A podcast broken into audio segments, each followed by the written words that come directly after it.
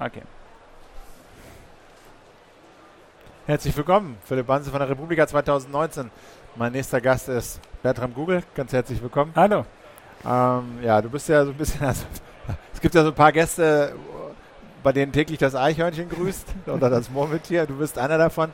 Aber ich mache das halt immer wieder ganz gerne, weil man äh, ja mit dir zusammen so ein bisschen den Puls der Videodienste ja. online im Netz messen kann. Du, deine Tätigkeit ist, du bist Berater eigentlich, ne? du berätst Medienunternehmen in Sachen Video und Online. Ja. Was würdest du denn gerade sagen, sind so die großen Entwicklungen im digitalen Online-Video, die die Branche gerade prägen? Na, wir sehen, also was sehr prägend ist, sind so die tektonischen Verschiebungen, nenne ich das mal. Also wirklich die großen Akquisitionen in den USA. Na, Disney, kauft 21st Century Fox, ähm, AT&T kauft Time Warner, Comcast kauft Sky, also so da, wo es wirklich um, um Milliarden-Deals geht, die dann riesen Unternehmen daraus auch machen. Also, und was natürlich alles Antworten darauf sind, dass Netflix so dominant wird, dass quasi diese großen Plattformen so dominant werden, ne, mit YouTube, Facebook, wo man sich dann positionieren möchte und sagt, wir brauchen einfach eine gewisse Größe, um überhaupt noch in diesem Markt bestehen zu können. Und äh, gleichzeitig haben wir mehr oder weniger so die deutschen Anbieter, die versuchen, okay, was, sind was fällt denn jetzt noch für uns ab? Wo sind wir noch hier in diesem Markt? Wie können wir hier überhaupt noch bestehen? Äh, wo man dann quasi versucht, okay, wir müssen eigentlich was Eigenes machen, machen die fünfte Initiative in diese Richtung oder überarbeiten es nochmal, aber es ist noch ein immer noch so gefühlt aus meiner Sicht gerne so mit angezogener Handbremse so ein bisschen. Und äh, was bedeutet das, wenn diese großen Firmen äh, zusammengehen, um Netflix Konkurrenz zu machen? Das Prinzip ist ja immer dieses Netflix-Prinzip. Du schüttest möglichst viel fiktionalen oder auch ein bisschen non-fiktionalen Content-Inhalte zusammen, klebst ein monatliches Preisschild drauf ja. und hoffst, dass die Leute das abonnieren, um sich die Sachen anzugucken. Ja. So. Ja, was, was eben die Leute glauben oftmals ist ja, ne, wir brauchen halt Inhalte. Wenn wir geile Inhalte haben, dann werden die Leute uns abonnieren und gehen dahin und so. Das große Problem, was eben nicht gesehen wird, ist zum Beispiel, wie viel Geld Netflix in Marketing investiert. 2,4 Milliarden im Jahr, das ist Marketingbudget, um die Leute dorthin zu kriegen, dass sie sagen, ich abonniere das Ganze. Also, das ist ein Riesenaufwand. Ne? Wer ist bereit, so viel Geld in Marketing zu investieren, dass die eigene Plattform erfolgreich wird? Oder man geht eben davon und sieht nicht, was es bedeutet. Ich habe so ein Produkt und ich muss dann das Produkt optimieren für die Nutzung, die ich sehe.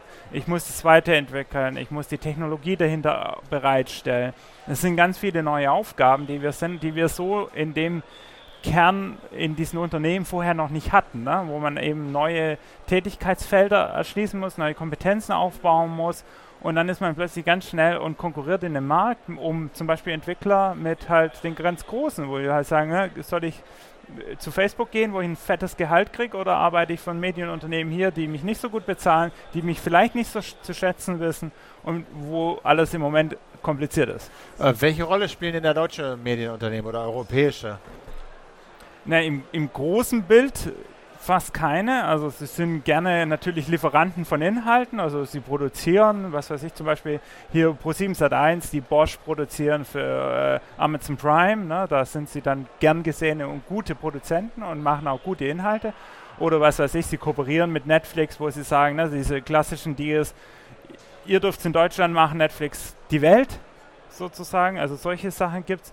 Ähm, aber wo man sagen muss, auf einer größeren Bühne spielen deutsche Unternehmen in dem Fall kaum eine Rolle. Und äh, jetzt ist eher, für mich ist so die Frage, welche Rolle spielen sie in Deutschland? Na, also so sagt man, okay, gibt es hier noch ein, zwei Angebote im Markt, die ein Gegengewicht schaffen zu dem, was die Großen dort haben und tun. Und? Im Moment, im Moment nicht, nee.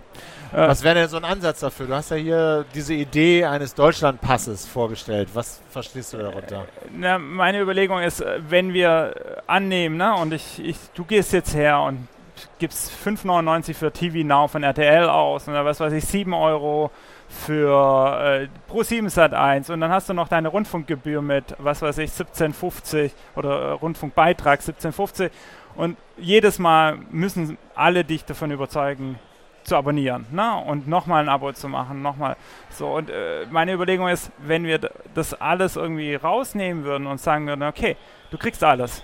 Ein Deutschlandpass, alles, alle deutschen Inhalte. Und jeder kann dann quasi dir das Eingangstor machen. Du kannst durch das Tor von RTL reingehen, kriegst alles. Du kannst durch das Tor von Pro7 Sat1 reingehen. Du kannst durch das öffentlich-rechtliche Tor reingehen. Hast aber dahinter immer das ganze Spektrum.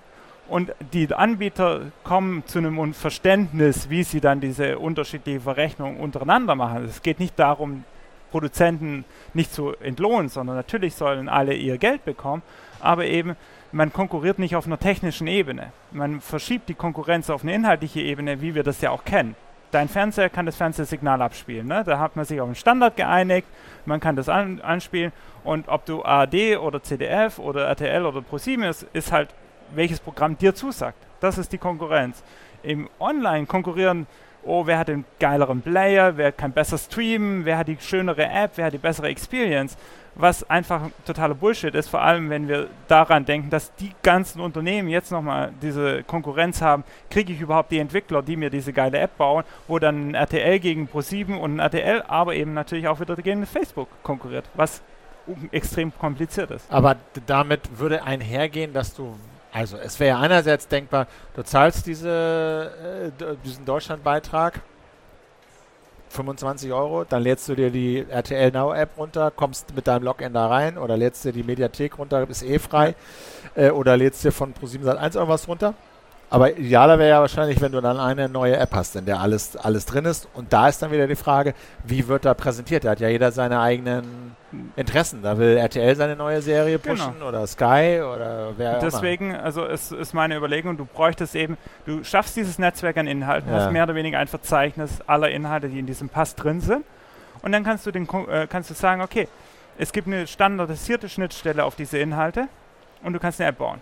Wenn du sagst, du hast die geilste App ever, die jeder haben will, dann baust du diese und dann kommen darüber Leute drauf und kommen auf diese Inhalte. Wenn RTL sagt, sie machen das besser ähm, haben, oder präsentieren sie ihre Marken, dann stehen eben bei R der RTL-App ihre Marken drin. Aber im Hintergrund kommst du immer auf alles drauf, wo du eben sagen kannst, okay, äh, es ist nicht mehr, das Angebot ist nicht unterschiedlich. Ne? Du kannst vielleicht sagen, okay, das ist halt äh, genau, eigentlich wie beim Podcasting auch. Ne? Da kannst du dich entscheiden, welcher Podcast-Player gefällt dir am besten. Und so, aber der Podcast, den du hörst, sind immer die gleichen. Ne? Also, wir, also ich wäre ja schon mal froh, wenn das mit den öffentlich-rechtlichen so funktionieren würde. Ja. Also wo wir die, diese, den, das Geld schon überweisen und trotzdem haben wir x Mediatheken, ja. äh, die alle um, irgendwelche Sachen anbieten. Was hältst du denn von dieser Idee, dass die öffentlich-rechtlichen ihre Sachen zur Wikipedia stellen sollen? ich finde, äh, Wikipedia oder überhaupt äh, Wikimedia vielleicht fast in dem Fall äh, kann eine wichtige Rolle spielen. Ich sehe aber sowas zum Beispiel eher als ein Archiv. Also im Sinne von, es gibt quasi zwei Phasen eines Inhalts. Es gibt quasi eine Phase, in der ich das äh, mehr oder weniger vorne habe und präsentiere. Und es gibt eine Phase, wo es vielleicht einen Archivwert hat und eine Dokumentation. Und dann schiebe ich es in ein Wikimedia-Archiv, sodass ich das nachhalten kann. Und ähm, ich, ich glaube, was halt wichtig ist, ist, nicht jeder Inhalt, zumindest im Moment, wie das Mediensystem funktioniert, ist realistisch, dass ich das so finanzieren kann, dass ich es am Schluss dort reinstellen kann. Wenn ich sage, die sollen 100% darauf gehen, dann verliere ich viele Inhalte und viele Möglichkeiten, die vielleicht auch attraktiv sind. Von daher wäre es schön, einen einfachen Angang zu finden und auch eine wichtigere Rolle in diesem Ökosystem für, für Wikipedia, Wikimedia und Co. zu finden. Und zum Beispiel ich persönlich, wenn ich Inhalte mache, fände ich das super, wenn ich sagen kann, ich archiviere die dort, weil ich will nicht die Storage vorhalten ja. für meine tollen Files und so und trotzdem das öffentlich zugänglich und ich habe kein Problem damit, meine Rechte dann aufzugeben. Aber es gibt sicherlich andere, die sagen, ich mein nicht, Mix ne? und meine Produzententätigkeit erlaubt mir nur, das so und so zu verwerten. Da kann ich das nicht tun. Und ähm, ich, ich fände es gut, wenn wir da zu einem, äh, eine Mischung kommen, wo wir das aber schon stärker integrieren können. Auch. Und, und gibt es denn schon, sag mal, Meldungen aus der deutschen Medienlandschaft, die dir irgendwie Hoffnung geben, dass so eine Deutschlandkarte irgendwie am Horizont ist? Na, wir, wir haben ja alle reden von Kooperation. Ne? So, äh, die Privaten sagen europaweite Initiativen, die, äh, die, die Öffentlich-Rechtlichen reden ja sehr viel gerade von europäischen Plattformen und ähnlichem. Es gibt sehr viele, ich sag mal, Lippenbekenntnisse. Ähm, meine Sorge im Moment ist, dass diese Lippenbekenntnis oder dieses Commitment dorthin führt, dass man sagt, ah, wir klonen Netflix. Ne? Wir machen einfach Netflix in europäisch oder in deutsch. Und dann hast du so viele Parteien am Tisch, dass es wahnsinnig wird und nichts passiert. Mein Lieblingsbeispiel Frankreich, Salto FR, wollten sie die französische Plattform bauen. Seit Juni letztes Jahr hat der Twitter-Account nichts mehr getweetet, weil es nicht vorangeht. So, also Weil einfach zu viele Köche mit in der Suppe Natürlich, rumrühren. und dann, dann alle kochen dort ein bisschen mit und äh, gleichzeitig entwickeln sie aber immer noch das eigene Angebot. Also wir müssen ein bisschen aus dieser Abstimmungshölle rauskommen. Deswegen auch eine EBU-Plattform, also von allen öffentlich-rechtlichen Anstalten Europas, würde Glaub auch nichts werden. Also, weil, das ist doch Wahnsinn. Was ich, was ich nicht verstehe, ist, alle wollen das Ding bauen statt zu sagen, was will ich denn? Was ist für mich wichtig? Also statt zu sagen, ich will Folgendes haben, was weiß ich, Video, bedeutet für mich ein Player, der muss folgende drei Dinge können, bedeutet für mich Hosting, muss folgende zehn Anforderungen erfüllen, bedeutet für mich von, von mir aus Publishing-System, muss folgende zehn Anforderungen machen. Lieber Markt, liefer mir das. Und dann habe ich einen Wettbewerb da draußen, die einfach gegen diese Spezifikation entwickeln können, Lösungen bauen können und ich kann mir das Beste wählen das ist doch, da, da kriegen wir einen Wettbewerb hin, da kriegen wir eine Vielfalt hin. Aber welchen Anreiz sollten Leute haben, das zu programmieren? Du weil sie das dann selber vermarkten können. Die können das dann vermarkten, weil die sagen, ich, ich weiß, da draußen gibt es, alle EBU-Mitglieder haben einen Bedarf. Alle EBU-Mitglieder brauchen einen Player. Genauso wie ein Fernsehersteller ja auch ein Interesse hat, einen Fernseher zu verkaufen. Ne? Und gleichzeitig gibt es einen Standard, der definiert, wie das Programm auf diesen Fernseher kommt und dargestellt ja. wird da hat man sich ja schon mal geeinigt. Das ist nichts Neues. Ne? So, es ist nur, irgendwie denken alle, ich bekomme vielleicht noch einen Wettbewerbsvorteil, wenn ich den geileren Player programmiere. Was totaler Quatsch ist. Weil die Leute, du willst ja eigentlich nur, dass es an die Leute kommt. Genau, du willst, dass es an die Leute kommt und du, du sagst, ich will einen Standard haben und ich will eine Standardkomponente haben, dass ja. es möglichst gut dorthin kommt. Aber niemand macht die Arbeit, um zu sagen, was sind denn die Anforderungen dort, standardisiert das und sagt um dann, Be um Be Bewegtbild digital an die Leute, an die genau. Leute zu bringen. Entwickelt fünf Standards, sagt, ne, wenn du diesem Standard folgst, dann bist du Teil von, vom Deutschlandpass. Wenn du, wenn du diesen drei Anforderungen genügst, dann kannst du eine App auf Basis des Deutschlandpasses entwickeln. Wenn du, was weiß ich, das und das machst, dann hast du den Player dazu und und und. Könnt ihr alle mitmachen in diesem Ökosystem. Und so, statt halt zu sagen, äh, ich will Pro7 und die öffentlich-rechtlichen bedienen und beide haben komplett unterschiedliche Anforderungen, die am Schluss für die Kunden und Nutzerinnen und Nutzer ja doch wieder das gleiche ist, weil beide haben Player, beide haben Videos, beide, beide haben irgendwie eine Procast-Bar, beide haben irgendwo ein Thumbnail dort drin. Also es ist nicht Rocket Science sozusagen, was, ist, was die Komponenten sind. Das sind jetzt sozusagen die bezahlten Angebote, die kommerziellen. Ja. Jetzt gibt es ja aber auch noch werbefinanzierte äh, Angebote, YouTube, die großen Plattformen, ja. Facebook. Ähm, was ist denn bei denen gerade Stand? Also äh, Facebook hat ja im letzten Jahr sehr viele Probleme gehabt mit Datenschutzskandalen. YouTube äh, hat viele Probleme rund um diese ganzen Empfehlungen und äh, Kommentarkultur ja. auch gehabt. Ähm, sind das vorübergehende Knieschmerzen, die wieder weggehen? Oder ist das was, was dieses Geschäftsprinzip und diese Plattform an sich bedroht? Also aus meiner Sicht, also es, es gibt zwei Blickwinkel auf das Ganze. Der eine Blickwinkel, wenn wir aus Nutzerperspektive, Nutzerinnenperspektive dort drauf schauen, interessiert niemanden. Ne? Die, denen geht super, auch aus werbetreibender Perspektive super. Ne? Facebook macht ja immer mehr Gewinn. Und, und so, YouTube ne? auch, alles super. Ne? Also aus der Perspektive gibt es kein Problem. Aus der anderen Perspektive muss man sagen, das geht nicht wieder weg. Weil die Plattformen, wie sie gestrickt sind und wie sie gebaut sind, äh, Entscheidungen getroffen haben, die dafür sorgen, solange ich nicht fundamental was ändere, wird dieses Problem sein. Mein Lieblingsbeispiel ist, ich würde einfach eine Pressemitteilung von YouTube nehmen, wo sie zum Beispiel sagen, wir monetarisieren Impfgegner nicht mehr. Ich gehe auf YouTube, surf zwei Minuten, suche nach Impfen, sehe Werbeanzeigen von Edeka und, und Ikea vor Impfgegnern da kann ich einen Artikel machen, habe den nächsten Skandal, dann sagt Ikea wieder, oh sorry, sorry, sorry, wir werden nicht mehr auf YouTube. Eine Woche später wenn die Presse wieder weg ist, werden sie wieder Werbung schalten.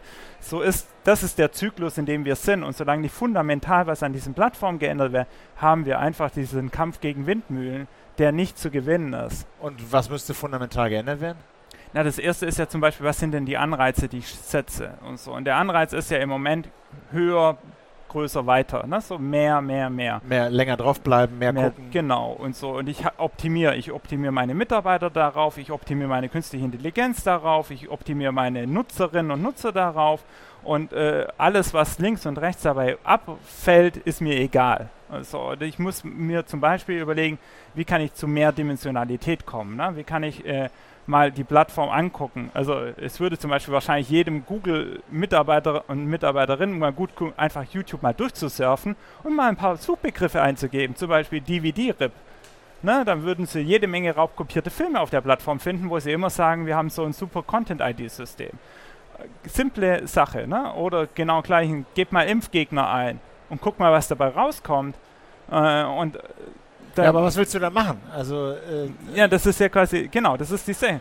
Und dann gibt es ja irgendwann die, die, die Entscheidung: Ist es denn so super, wenn du immer mehr, mehr, mehr ist? Oder ist es denn zum Beispiel so gut? Vielleicht kannst du sagen, wir können die alle auf die Plattform lassen, aber wir müssen ja nicht zwangsläufig äh, Sachen amplifizieren. Also wir müssen nicht zwangsläufig ja. denen noch Reichweite draufschieben, weil wir sagen, okay, das ist jetzt was. Ne? So ja, das ist das Downranking, was Facebook ja mit bestimmten Sachen macht, wo dann ne, bestimmte Klagen eingegangen sind oder dritte Parteien gesagt ja. haben, na, vielleicht ein bisschen shady Quelle und dann wird es halt nicht gelöscht, oder, aber es wird runtergerenkt. Es wird dann nicht mehr jedem angezeigt oder weniger Leuten angezeigt. Ja, aber du bist ja quasi, äh, das ist ja immer reaktiv. Ne? Ja. Die Sache ist doch, äh, im Moment ist es ja so, du, du, du äh, kannst da rausschießen und so und irgendwann kommt dann halt das Böse und dann reagierst du.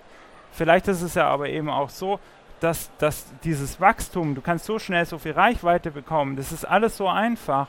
Ähm, ich kann mit dem Klick live gehen äh, in einer App, ne, die Milliarden von Nutzern haben. Ist das wirklich genau das, wie du es haben möchtest? Oder brauchst du, was weiß ich, einen Karma-Score? Wenn dein Karma-Score bei, was weiß ich, 50 ist, darfst du ah, live ja. gehen. Du, du musst mal bewiesen haben, dass du ein guter Bürger dieser Plattform ist, damit du bestimmte Features bekommst. Äh, du, du musst vielleicht dir erstmal dein Publikum erarbeiten und wir befeuern dich also nicht von Anfang nicht an. Auf, nicht auf Reichweite, Watchdauer optimiert ist, sondern auf Zivilität oder irgendwie sowas. Ich, ich würde mal einfach, ganz einfach sagen, mehr als eine Dimension. Ne? Ja. Lass uns erstmal über mehr als eine Dimension. Lass uns über Werte reden, die dich braucht. Und äh, natürlich ist es auch so, und das ist sehr fundamental in diesen Plattformen, ist natürlich, die Reichweite ist ja, wenn ich das Werbegeschäftsmodell habe, ist die Reichweite das andere. Ne? Und wenn ich quasi Werbung und dann noch Targeting verkaufe und Personalisierung, dann bin ich natürlich auch wieder bei Tracking und Privatsphärenproblemen und dem Ganzen anders. Das ist ja immer nur, sind ja nur zwei Seiten der gleichen Medaille. Ähm, deswegen, aus meiner Sicht, ich würde, also ich persönlich würde, lass die machen, alles gut, aber lasst uns was daneben bauen was vielleicht auf anderen Werten basiert, was anders agiert, was anders auch mit Inhalten umgeht. Damit äh, gibt es zumindest mal eine Alternative für all diejenigen, die was anders agieren suchen. wollen und, und auch für Macher eine Alternative zu bieten, dass die eben auch nicht immer, im Moment ist ja so ein Determinismus. Du musst auf Facebook, du musst auf YouTube, du musst dein Publikum ja erreichen, du musst auf diese Plattform gehen. Und ich fände es schön, wenn wir dort wegkommen von diesem Determinismus und sagen würden, ich kann dorthin gehen, ich kann das nutzen, aber ich habe auch Alternativen. Und die Alternativen sind valide und gut und ich kann mit diesen Alternativen auch arbeiten und, und mir ein eigenes Publikum aufbauen. Und es geht vielleicht auch gar nicht darum, die größte Reichweite zu haben, sondern ein relevantes Publikum für meine Inhalte. In diesem Sinne, vielen Dank. Die Videos gibt es bei dcdp.tv. Perfekt. und äh, ja, Bertram, vielen Dank für deine Zeit. Äh, vielen Dank für die Infos, vielen Dank fürs Zugucken und bis demnächst.